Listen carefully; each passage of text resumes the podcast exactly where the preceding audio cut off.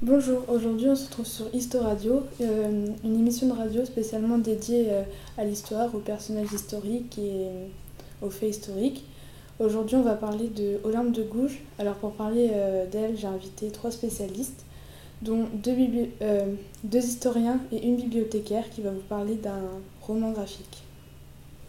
Donc bonjour, je m'appelle Damien Delamarre, je suis historien au patrimoine historique de la France donc j'ai longtemps étudié euh, les débuts de la vie de, de Marie Gouze, alias Olympe de Gouges.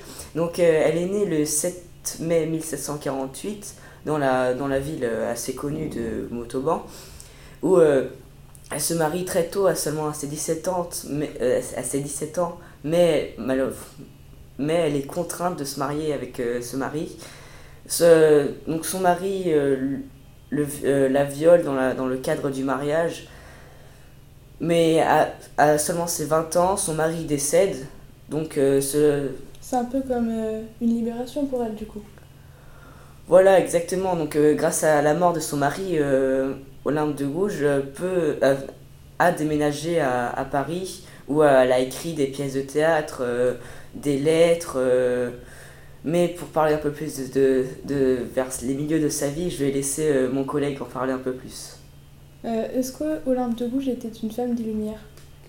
Oui, exactement. C'était une artiste qui faisait partie des Lumières. Elle a rencontré des personnages connus tels que Voltaire et Mirabeau. Elle est pour l'égalité homme-femme. Elle était présente, elle était présente lors de l'ouverture des États généraux. Elle suit Mirabeau jusqu'au salon du jeu de paume et a écrit Les droits de la femme et la citoyenneté en réponse à l'égalité des droits de l'homme et des citoyens. Elle est morte le 3 novembre 1793 guillotiné à cause de Robespierre. Sa décapitation montre l'égalité homme-femme. D'accord, donc euh, merci de cette intervention, messieurs.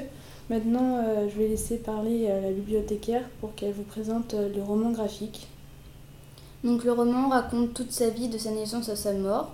Il y a des informations comme son opposition avec Robespierre, ses idées et la raison de sa mort, tout, tout en étant détaillé et dessiné, donc un personnage historique représenté en BD. D'accord. Et est-ce que euh, les autres personnages sont des personnages fictifs? Euh, Non.